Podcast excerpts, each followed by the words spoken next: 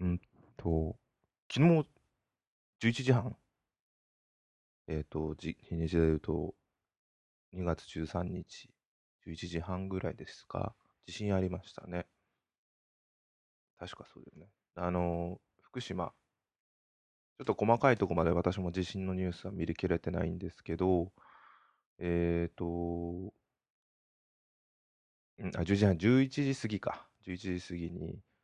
あのー福島で震度強、あ、震度6強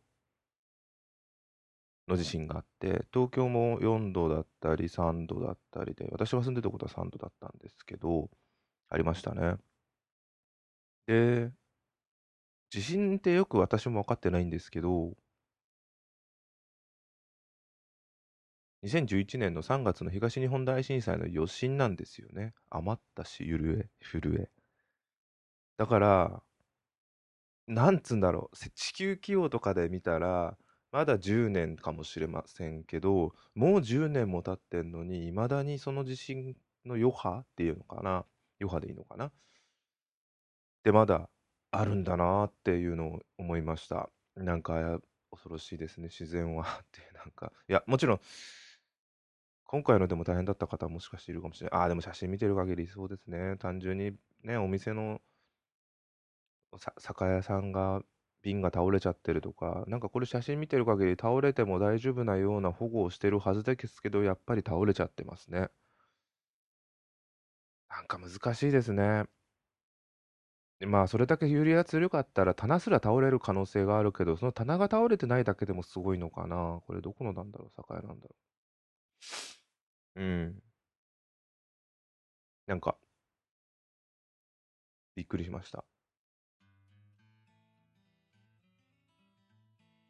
こんにちは、こんばんは。おはようございます。のぶです。えーと、毎週見てますね、ワンダビジョン。第6話が配信されて、えっ、と、まあ、金曜日見たんですけど、もう、全然わかんないですね。毎週毎週こういう風な展開にしていくということなんですかね。まあちょっと、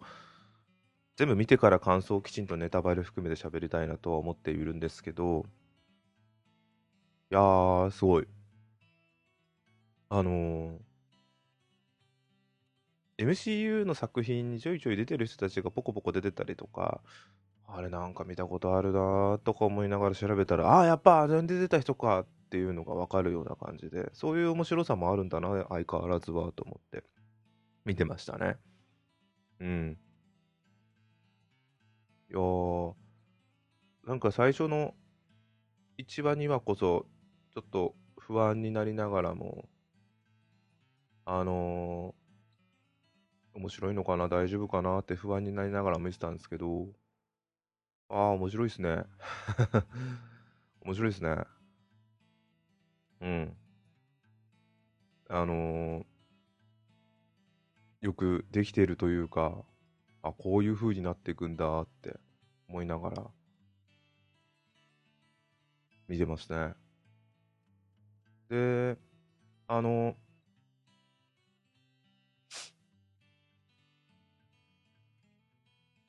まあでもまあ、毎週楽しみっていうぐらいにしかなんないですね。はい。はい。だからもうこれはもう置いときましょう。はい。で、今回は2つ。ゲームと映画ですね。なんかちゃんとメニューみたいなこと言うのかな。最初、えっと、ボーダーランズという映画、あ、じゃなくてゲームと、あと昨日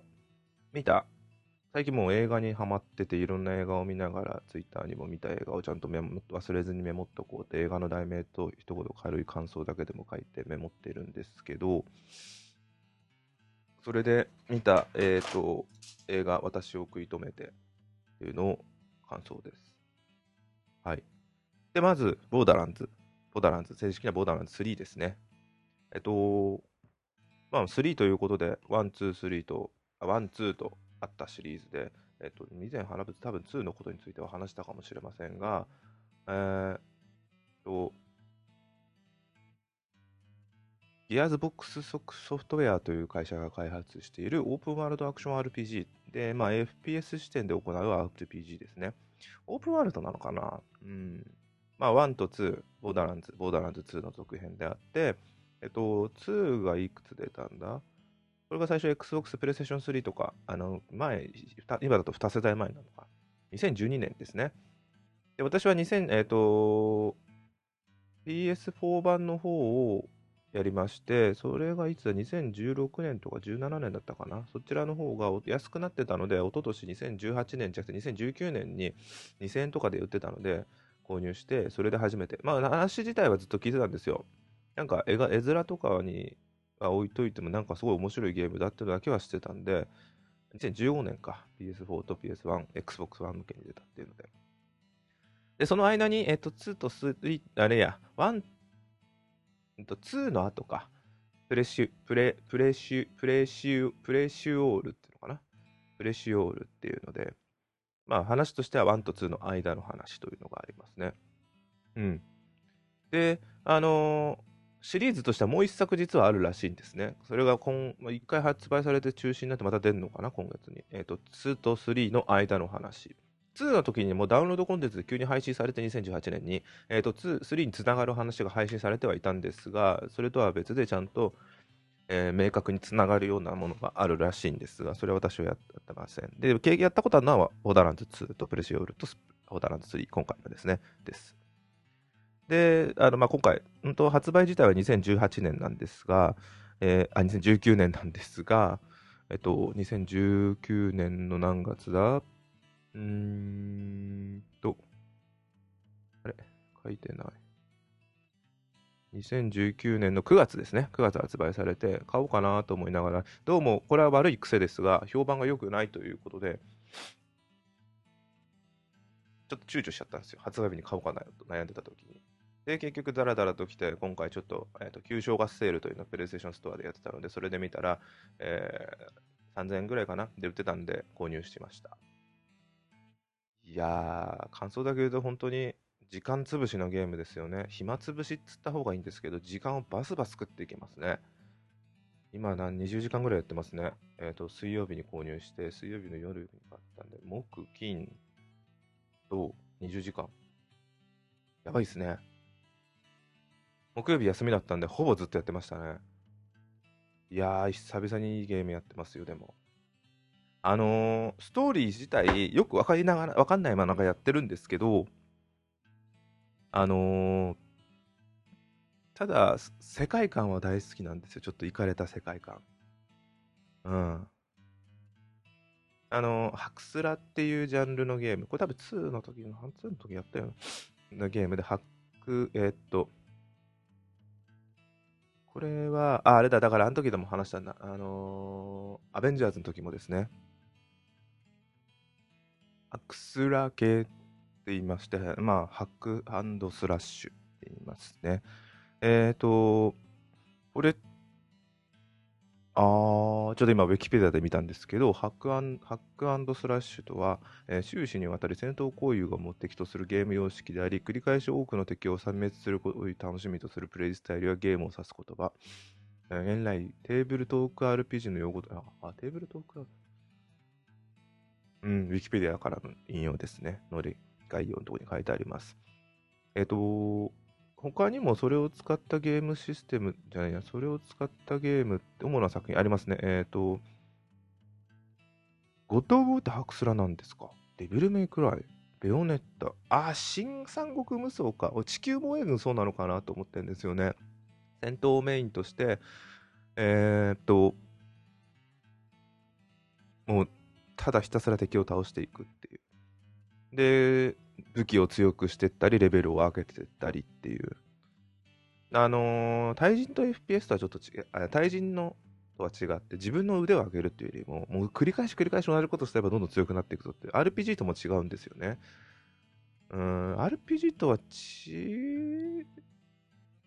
うよなあ、本当だ、でも、でもこれ歴史の本も書いてあるんですけど、コンピューターゲームが普及し、テーブルトーク RPG に影響を受けた RP コンピューター RPG が登場すると、ハックスラッシュという言葉がコールコンピューター RPG に対しても使われるようになる。えー、コンピューター RPG 職人の作品であるウィザードリーやダンジョンマスターは次々に襲いかかる敵を倒し、ダンジョンをその探索するというシステムになっており、えー、これらの作品の評価の底高さもあって、コンピューター RPG におけるハックスラッシュは繰り返し敵を戦う、繰り返し敵と戦うことに重点を置いたシステムの作品であるという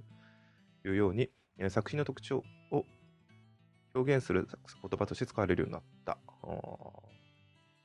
えー、面白かったです。じゃあ面白いです。まだやってます。まだ全然、ミッションいくつがあるかわかんないけど、まだ途中ですけどやってます。またちょっと改めてクリアしてからで話したいなと思います。はい。RPG ですね。まあ、世界観もトゥーンの絵ですごいいいなとは思ってます。はい。えー、次です。えっ、ー、と、次映画ですね。映画の感想。全然絵面雰囲気も変わって、今のボーダーランズ2とじゃなくて3とは全然違う話ですけど、えっと、私を食い止めてっていう映画ですね。えー、ちょっと、これあの、今だとノンと、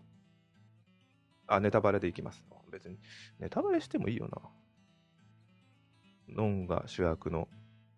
ノンっていうとなんか、いや、これすごい複雑ですよね、このノンって。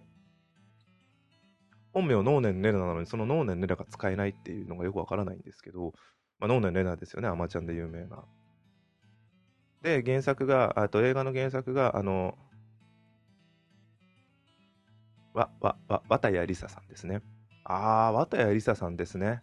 はい。覚えてます、覚えてます。蹴りたい背中は見た覚えがあります。確か、蹴りたい背中で賞を取ったんですよね、この方。うんと、えー、どこだ ?2000、あれ？撮ったよな、確か。これでなんかテレビで出て話題な、芥川賞だ。うん。そうそうそうそう。ヘビにピアスもその時なんか有名になってたんですよね。で、なんか読んだんですよ。流行ってるから。ええ、そうそうそう。それで、高校生の時だったかな。なんか、まあ言葉の通り、なんかでもすんごいこういうのって若い時読んでも、難しいなと思いながらも、最後、背中を蹴ったのはすごい良かったです。確か背中蹴った気がすんだよな。蹴りたい背中。それをすごい覚えてるんですけど。で、えっ、ー、と、まあ、その方だからとかいうよりも、どっちかというと、あの、こうずっとバックトゥザフューチャーをの見に行ってて、予告編で、あキネカおもりの予告編でずっとこの私を食い止めてがやってて、で、映画を最近ずっと見るようになってて、邦画を見るようになったんですね。あ、村が見てた、たまに、たまたま見たんですよ。あれなんだったっけ？な、フォーガーをね。あーと、えー、えー、と、あ、こういう時、あれなのか。メモっといていくの？が役に立つんですね。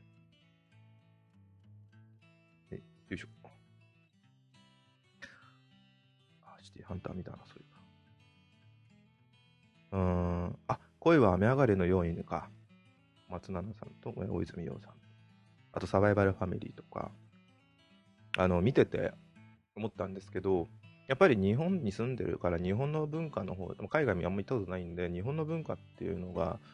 染みついてるっていうので言うと、その日本描写、日本人の感覚っていう方のしか知らない部分、海外の方の自分が知らない描写、生活感を知ることも映画の面白さだなと思ったり、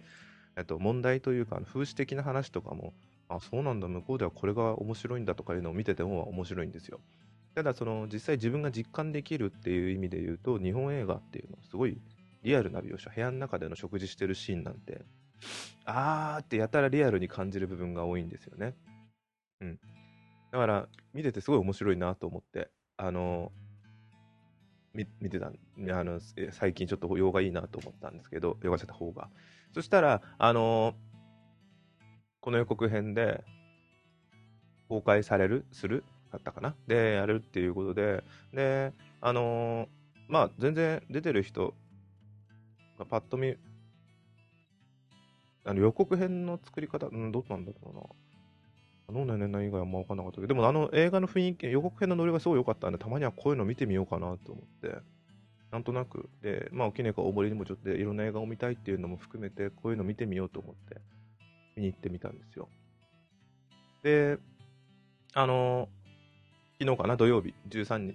日に行こうと思ったら、なんか最初の第1回目の上映が、えっと、監督と、えそこに出てる、片桐はいりさんの監督が、えっと、大久明子さんと、えっと、片桐はいりさんの舞台挨拶があるっていうので、あそれで覚悟が見ようかなと思ったら、まあ、案の定すぐけあの完売しちゃいましたね、チケットは。それはしょうがねえと思って、まあいいやと思って、じゃあ次の回見ようと思って、まあ、次の回5時じゃない、4時ぐらいか。4時ぐらいのやつを見に行ったんですよ。そしたら、あれ、びっくりしました。あの、きねか大森がの映画館って面白くて、あの片桐はいさんいるんですよね、バイトで。今もいるのかな？知らないんですけど、一回だけ見たことあったんだけど、バイトしてるんですけど、映画好きだから映画館で働きたいとか、なんか昔働いてたのか分かんないんですけど、いらっしゃるんですよ。で、今回舞台挨拶終わった後に、だったからか、そのタイミングなのか分かんないんですけど、その映画を見ようと、えっと、まあ、劇場に入ろうとした時のもぎり、チケットを切る方が片桐はいさんだったんですね。ちょっとそれは面白かったです。片桐はいさんにあの、腕の剣を体温してもらったとかなんかちょっと面白かったですね。で、あのー、その後に、まあ上映始まるかなって席ついたら、ほんとサプライズですね。監督と、あのー、片桐はいさんが舞台挨拶してくださいまして、まさかの。いやー、なんか、いい空気なお二人な お二人で上から目線な言い方嫌なんですけど、いい空気でなんか映画見る前にだけでそんな癒されるなんて初めてで予告編見てワクワクとかあるんですけど、この映画面白そうだなっていうその別の映画の予告編を見てすごいワクワクするのあるんですけど、本編を見る前にその本編で、見る前にすでにその本編で癒される、その作り手の人たちに会うことによって癒されるなんてあるんだなと思って、非常に楽しみで見ました。まあ、あの、ツイッターで感想も書いたんですけど、結論だけ言うと、あ、面白いのは当たり前です。面白かったです。と、むちゃくちゃえぐられました。最初はキュンキュンはした部分も、キュンキュンって言葉気持ち悪いですけど、なんか、あ、うわ、こそば言うって思って見てたんですけど、いやー、それを全然もう、あの、ぶち壊されるぐらいの、え、心がえぐられる感じがしました。あの、まあ、ストーリー的には、これってだから今の年で読んでるのかな？あれ？32歳の女性が一人でいることに対しての満足感を得ながらの何かの何かの迷いがありながらそこに相談役として A というのを頭の中に作って別におかしい話じゃないんですよ。多分自分の中でも自問自答の中の話だと思うんですよね。それでいつもどうやって行動するかを考える。これはまあ自分自問自答なんだろうなと思って。だって別にこのみつ子主人公のみつ子が、まあ、ノンが演じてるみつ子が結構別に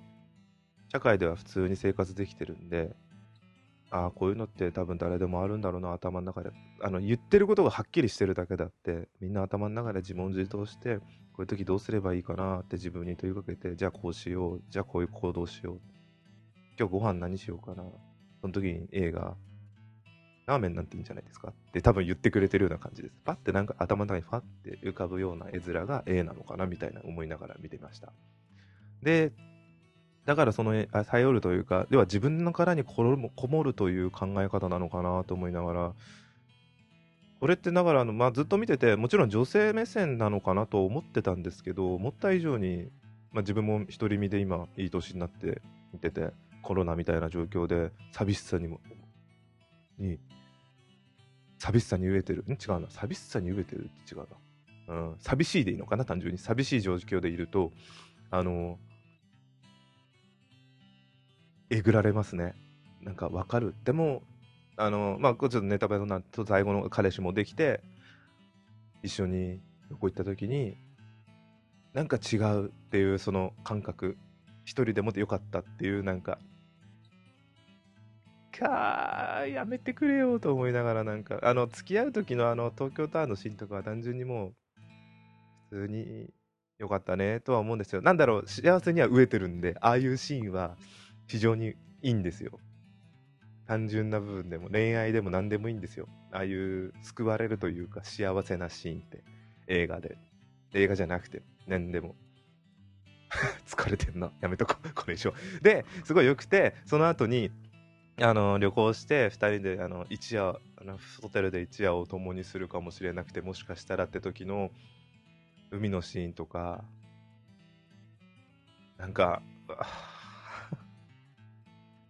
あのー、ああいう描写って、絶対、難しいですよね。誰でもありそうだけど、あれをうまく描写してみんなに共感得るなんて、本で書いたりとか、監督だったり、あ映画だったり、映像化するって言ってもすごい難しいんだろうなと思ったけど、やったらもう、えぐられました、だから。なんか、なんだろ、わかりやすく言うと、わかるわかる、38歳おっさんが32歳女の子に共感するなんて、わかるわかる気持ち悪いだけなんですけど、非常に思っちゃいました。うん。いやー、でもそれにしても、こういうので、本当映画を見て思いますけど、もちろん原作ありあるからこそ、小説あるからこそこの映画ができたってあるかもしれませんが、原作もありますし、ただあの、ノン、初めて見たんですけど、あの、アマちゃん見てなくて、この人の演技を、あの、あれは見ましたよ。あの、声優の、この世界の片隅では見ましたけど、ただこの声優としての、じゃない、女優としての演技っていうのは初めて見たんですけど、すごいっすね。俺なんでこんないろんな顔する人なんだと思って、もうちょっと、まあ27歳なんで、若いですけど、全然お若いんですけど、だ、本当見た目はそれ以上に若く見えるなと思ってたら、ちゃんと27歳、もしくは32歳の顔にもなるんですよ。すごいっすね。びっくりしました、そこはなんか見てて。ただ可愛いなとかそういうのでもありますけど、可愛いと思いながら綺麗にも見えるとか、なんかほんと埋もれさせてた。あの、気づかなかったならしょうがないにしても、あえて、これは、あの、噂ぐらいなこととしておいて、解放されてたみたいなことがあったっていうのは、ちょっとあんまりなんか、あまりにももったいないなとは思いますよね。まあ、そんなんで、で、あと、単純に、まあまあ、お会いしたからこそ、ひいき目ななっちゃうか、そんなつもりはないんですけど、なんか、それをまあ演出する監督もあんだなとか、普通にしんみりと見た、あの、あの人が作ったのかって頭の中もう一回かべながら、よくこれ作ったなあの、イタリアの部屋のシーンは日本で撮ったんだ、コロナの影響ですげえなとか思ったり、ああいう、なんかああいう違和感が全然ないから、よくできてんなと思って見させていただきました。なんかもう、それだけ映画に浸れるかっていう部分を急に現実に持っていかれるよりも、現実か、その映画を見てる自分に来るか、そこのキャラにどれだけいい感情移入できるかが、もう自分になっての面白いとこかなと思ってはいるんで、もういい感情移入しちゃって、もう、きつかったです。だからえぐられるという、きつい映画でしたけど、面白い映画でしたっていうので、あ、で、飛行機のシーンは良かったです。うん。あの、行きの方ですね、イタリアに行く時のわあ、面白いな、これ。こんなんだ。なんかあそこだけすごい映画の雰囲気変わったかなぐらいに思っちゃうぐらいに、すげえな、これ、と思って。あの、飛行機怖い人の心情の捉えやり方もありますし、うわあ、面白いな。飛行機飛んでる理由の説、早口で喋ってるシーンとか。うん。あと、温泉地の、あれ、どっちなんだろう有名になった後なんですかね、吉住が。どっちかわかんないですけど、あの、泣いてるシーンとか、その後の、外で、あの語り口とかさ、勘弁してくださいよって、ああいうの、ああいうのほぼほぼみんなそうなんじゃないですか？ちょっとわかんねえっす